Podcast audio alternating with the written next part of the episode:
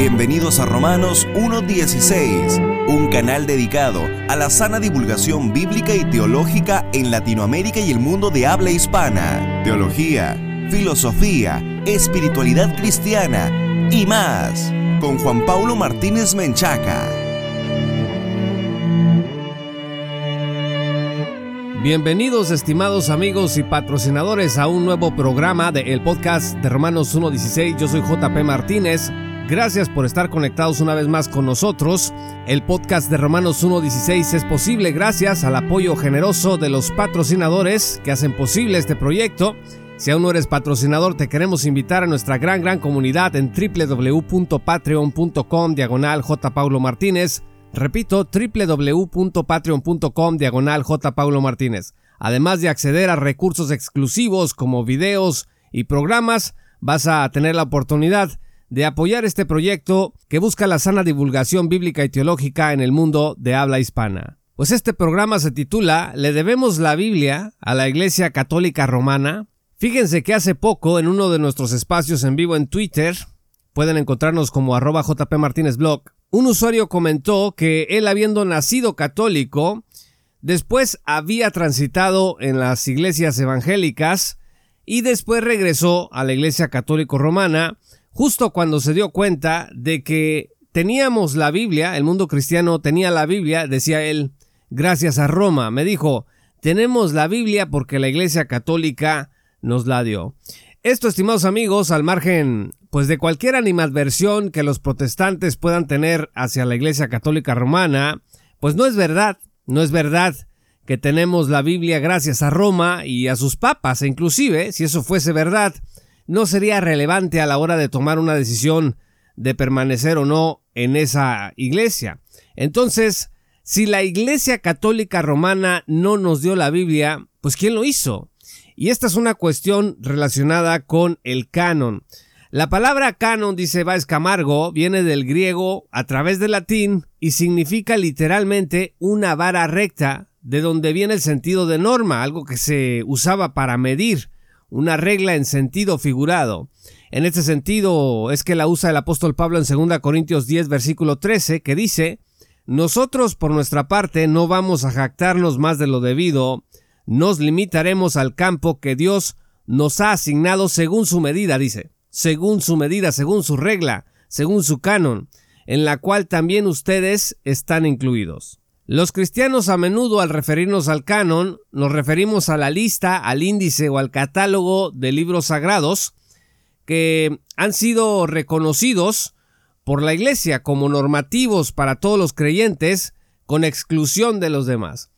Este término lo usaron los padres de la Iglesia al referirse específicamente a una autoridad que oficialmente reconoció los libros insisto, reconoció eh, alrededor del siglo IV y en el concilio de la Odisea en el 363 después de Cristo, pues ya se habla de libros canónicos. En el 367, por supuesto, después de Cristo, Atanasio también habla de ellos. Prisciliano, en el 380, parece ser el que habla de la palabra canon como sinónimo de Biblia.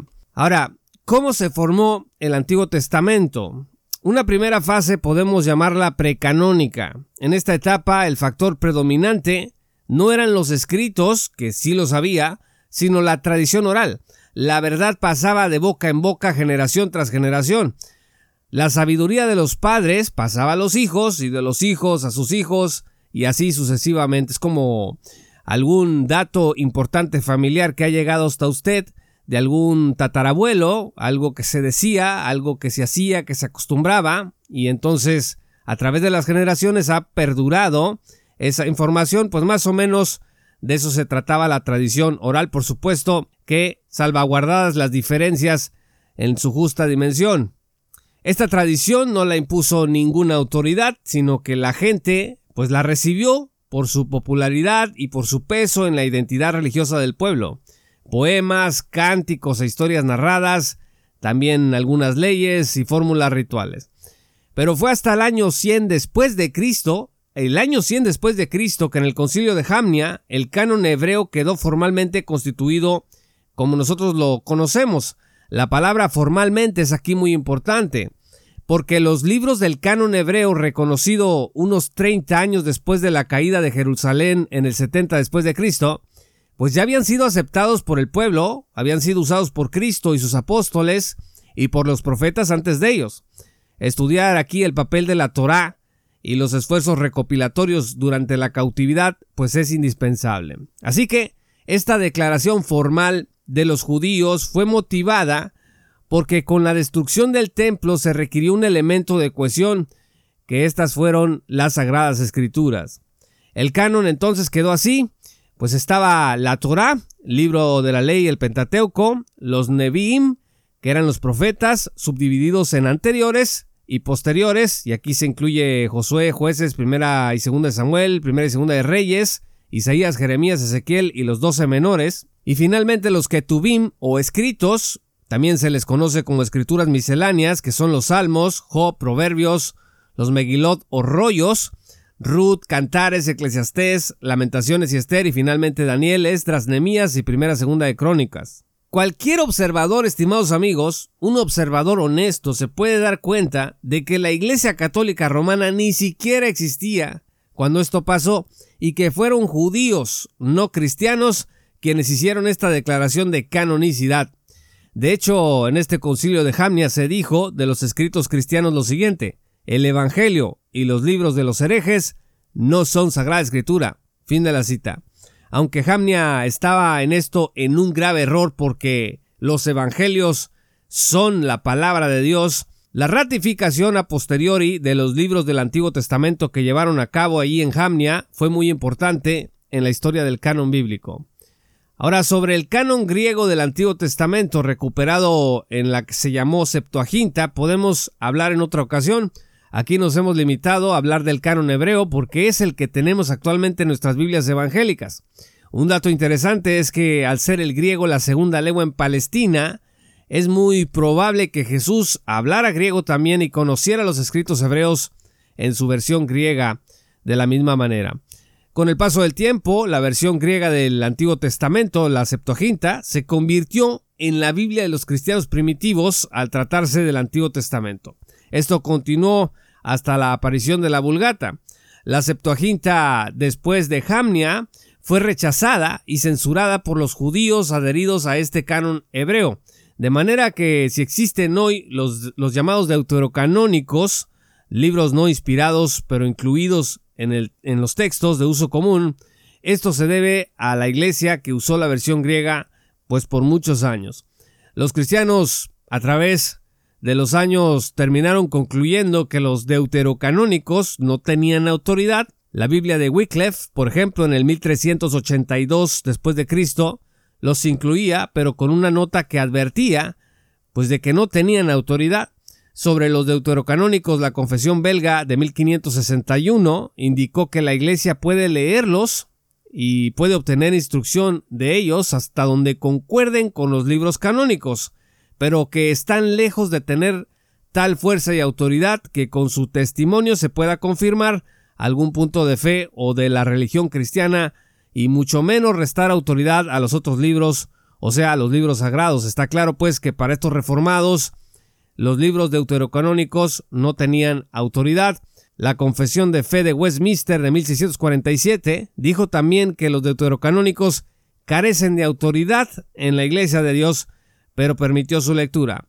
La discusión entre las sociedades bíblicas que llevó a dejar de imprimir Biblias con deuterocanónicos en algunas partes del mundo, pues fue muy intensa y también está documentada. Si a usted le interesa el tema, podemos desde luego hablar de él en otra ocasión. Ahora esto respecto del canon hebreo, pero ¿cómo se formó el Nuevo Testamento? Su conformación duró alrededor de un siglo y medio. En su formación debemos descartar la idea de que un papa católico romano o un grupo de obispos católicos romanos un día salieron y dijeron al mundo estos son los libros inspirados por Dios y desde aquí en adelante por nuestra autoridad episcopal el mundo cristiano los tiene que obedecer. No, esta no fue la realidad. La autoridad de los libros del Nuevo Testamento se fue consolidando a partir del principio de tradición y autoridad apostólica. Fíjese lo que dice Baez Camargo, cito, La iglesia llegó primero que todo por un consenso general de los creyentes mismos. Repito, en primer lugar, hubo un consenso general de los creyentes mismos. Dice Báez Camargo también que este consenso precedió a los dictámenes de los concilios, y esto debería de ser suficiente para echar para abajo la teoría de que Roma nos dio la Biblia. Los dictámenes de los concilios que se pueden vincular a Roma, vamos a pensar por ejemplo en el de Trento o algunos anteriores, pues en realidad son simplemente pasos posteriores al reconocimiento o al consenso general de los creyentes cristianos. Y dice que, eh, pues esto precedió a los dictámenes de los concilios, a la conclusión de que esos libros con el trasfondo de las escrituras judías eran suficientes para normar su doctrina y vida y para establecer sobre base sólida su fe como pueblo de Dios redimido por Jesucristo. Fin de la cita. Así que es verdad que Roma organizó reuniones de obispos donde dijeron qué libros eran inspirados, pero esto mismo también es verdad respecto de las reuniones que hicieron los protestantes o la comunidad reformada. Pero estos se limitaron a reconocer lo que ya era una realidad en el mundo cristiano, así que la determinación de qué libros eran inspirados en el Nuevo Testamento pues no nos lo dio ni Roma, ni los reformados, ni los protestantes. Fue un consenso de los creyentes en términos universales, un, consenso general. Para simplificarlo, el canon del Nuevo Testamento atravesó por tres etapas, la etapa apostólica, la etapa precanónica y la etapa canónica. Durante la etapa apostólica, similar a lo que ocurrió con la formación del canon hebreo, prevaleció la transmisión oral, los apóstoles predicaban los dichos y hechos de Jesús. ¿De dónde provenía la autoridad de los apóstoles? Pues del hecho de que habían sido testigos directos de lo que decían. Palabras que además acompañaban con milagros y señales. Luego comenzaron a llegar los escritos cristianos más antiguos, que fueron las cartas de Pablo escritas más o menos a partir del 52. Y sobre los evangelios hay una discusión de si fue Mateo o Marcos el primero que se escribió. Después de que se terminaron de escribir los libros del Nuevo Testamento, siendo el último de estos Apocalipsis alrededor del 90 después de Cristo, las copiosas citas que los padres de la Iglesia hicieron de los textos fueron decisivos en la consolidación posterior del canon del Nuevo Testamento. Estamos hablando, por ejemplo, de Papías, de Ignacio de Antioquía, de Clemente de Roma, y otros que invocaron los escritos de los apóstoles y sus asociados, es decir, podemos revisando los escritos de los padres darnos cuenta de la cantidad eh, grande de escritos que citaban de lo que hoy tenemos como Nuevo Testamento. Aún herejes gnósticos como Marción terminaron sirviendo de testimonio histórico de cómo los escritos apostólicos se tuvieron paulatinamente como autoridad. Finalmente, entre el 150 y 200 después de Cristo, la etapa canónica vio la luz. En esta época los cristianos comenzaron a desechar mucha literatura que circulaba en el nombre de los apóstoles para pulir la lista de libros autoritativos para la Iglesia. Sobre este periodo, Baez Camargo dice lo siguiente, cito, en la segunda mitad de este segundo siglo comienzan a citarse definitivamente como escrituras, tanto los escritores como en la liturgia de la Iglesia, primero los Evangelios, luego las cartas de Pablo y finalmente otros escritos. La primera cita de los Evangelios como escritura aparece a mediados del siglo II en la carta llamada Segunda Clemente, cuarto apartado, en donde se lee, de nuevo otra escritura dice, no he venido a llamar justos, sino pecadores. Dicha carta se fecha hacia el 150. Fin de la cita. Estimados amigos, las controversias con los herejes también obligaron a la Iglesia a definirse. Fue el caso con el desafío que planteó la herejía marcionista, cuyos adeptos rechazaban el Antiguo Testamento, rechazaban tres de los Evangelios y algunas epístolas. Así que la Iglesia dijo, a ver, esta discusión pues se tiene que resolver porque hay gente diciendo que los Evangelios no son inspirados, que el Antiguo Testamento no es inspirado, y esto puso a la iglesia a trabajar. Camargo concluye, cito, es muy importante insistir en que la determinación del canon vino por un proceso ascendente partiendo de abajo del consenso práctico establecido por el uso de las congregaciones cristianas y no descendente emanando como una imposición que procediera sin más ni más de las autoridades eclesiásticas. Fin de la cita. Baez Camargo, que es un experto en este tema, pues dice, a ver, nada de que el canon nos lo dio una autoridad religiosa. No, el proceso empezó desde abajo, desde los creyentes. Y paulatinamente las autoridades reconocieron lo que era evidente. Orígenes fue uno de los cristianos que anotó información que puede considerarse como ilustrativa de lo anterior. Orígenes no decidió desde su habitación con un gorro episcopal en la cabeza qué libros eran canónicos. No, Orígenes viajó por muchos países para investigar qué escritos usaban las iglesias y los clasificó en reconocidos, disputados y falsos. Para el siglo IV, Constantino dotó de protección legal a la iglesia y este hecho también ayudó a acelerar el cierre de la discusión. Tenemos el sínodo de Roma en el 382, luego el de Hipona en el 397, después el de Cartago, y estos declaran sucesivamente cerrado el canon del Nuevo Testamento con los 27 libros. Alguien pudiera decir, pues aquí se acabó la discusión, la realidad es que no. Reuniones posteriores todavía debatieron la canonicidad de algunos de los libros del Nuevo Testamento. Así que, en honor a la verdad, la Iglesia Católica Romana tuvo pues también un papel en sus inicios en la recepción del canon, pero lo mismo se puede decir del papel que jugó Marción el hereje y de otros muchos creyentes que luchaban por saber qué libros tenían autoridad, revisando a sus autores, revisando su contenido, revisando qué decían de Jesús y comparándolos entre sí para hallar coherencia. En todo esto, por supuesto, el Espíritu de Dios estuvo echando luz sobre la iglesia para que tuviéramos al final el texto que tenemos en nuestras manos por la pura gracia de Dios.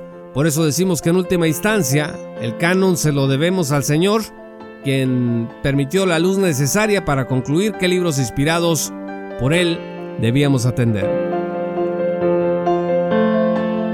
Muchas gracias estimados amigos y patrocinadores por escuchar este programa. Si aún no eres patrocinador, te queremos invitar a que te unas en www.patreon.com diagonal J. Paulo Martínez para que accedas a recursos exclusivos y estés hombro con hombro con nosotros en esta tarea de divulgación bíblica y teológica para la gloria de Dios. También te puedes suscribir gratuitamente con tu correo electrónico en nuestro blog en Substack. Solamente búscanos como jpmartinezblog.substack.com y cada vez que publiquemos algo nuevo te va a llegar ahí a tu bandeja de entrada. Muchas gracias por escuchar este programa. Yo soy JP Martínez y que el Señor los bendiga hasta que volvamos a encontrarnos. Esto fue Romanos 1.16 con Juan Paulo Martínez Menchaca. Únete como patrocinador y apoya la sana divulgación bíblica y teológica en América Latina. Romanos 1.16. Todos los derechos quedan reservados.